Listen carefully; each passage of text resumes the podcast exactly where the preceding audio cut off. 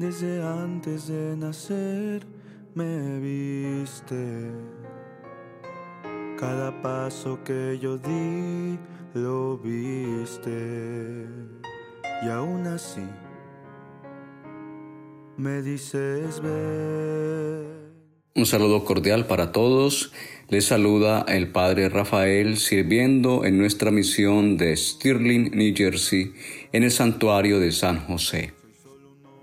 Para este día, miércoles 7 de julio, de la decimocuarta semana del tiempo ordinario, la Iglesia Católica nos invita a reflexionar sobre el Evangelio de Mateo capítulo 10 versículo 1 al 7. Les invito pues a prepararnos para escuchar el Evangelio y una breve meditación.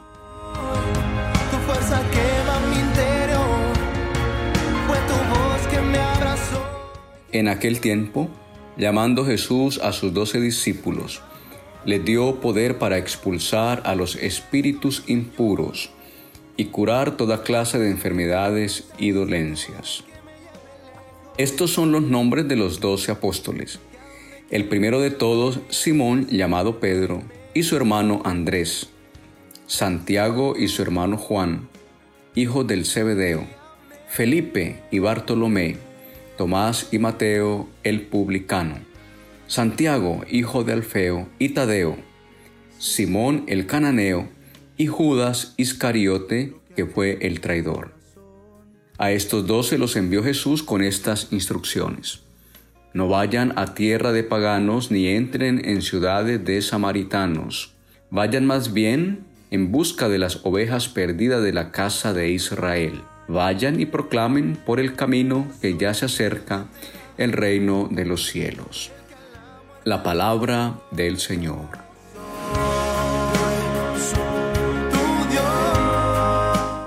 Mis hermanas y mis hermanos, les quiero invitar a reflexionar en dos ideas que quisiera subrayar del texto que acabamos de escuchar.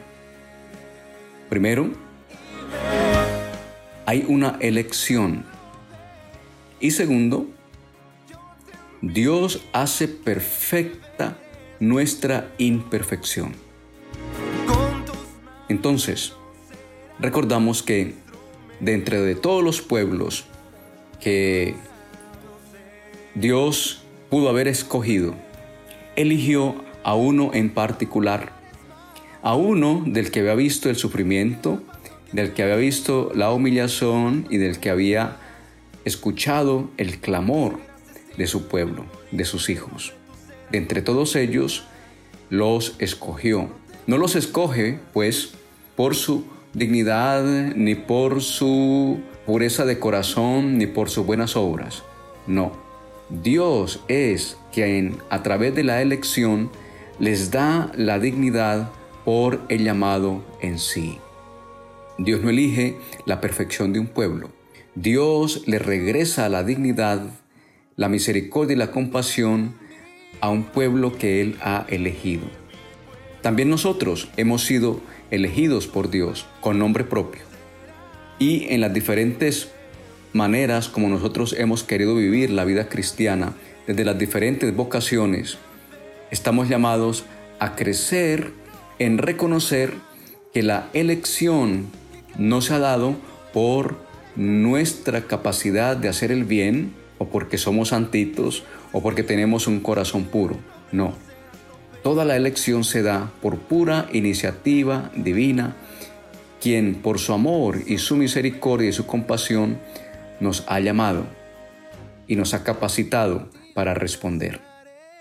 Segundo, esta elección, este llamado al que nosotros hemos respondido, en muchas ocasiones se mezcla con la imperfección de lo que nosotros somos.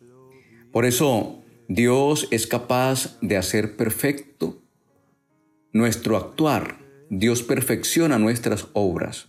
Dios perfecciona nuestra imperfección. ¿Por qué?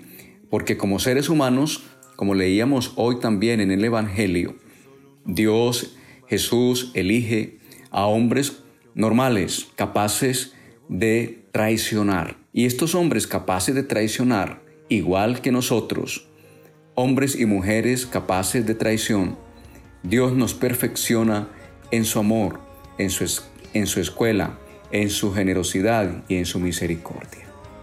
No nos ha llamado a nosotros por ser los mejores ni por ser los más santos. No, nos ha invitado a que en el estilo de vida en el que cada uno haya decidido estar, sea como religioso o religiosa, desde el sacerdocio ministerial, desde la vida consagrada como laico o desde el matrimonio, en cualquier estilo de vida, Dios perfecciona nuestra imperfección para prepararnos para el llamado. Así pues, mis hermanas y mis hermanos, sintiéndonos elegidos y comprometidos en la misión, y reconociendo que Dios es el que perfecciona nuestra imperfección, no nos detengamos en el camino, vayamos adelante, proclamemos el reino de Dios que es compasión, que es misericordia, que es justicia, que es servicio. Somos capaces de hacer el bien y somos capaces de acercar al que sufre al encuentro de Jesús en su reino, que es compasión y que es misericordia. Juntos vamos adelante no por ser los mejores, por haber sido los elegidos, no por ser los más perfectos, sino porque reconocemos que Dios perfecciona nuestra imperfección. Muchas bendiciones en tu vida personal y en tu familia.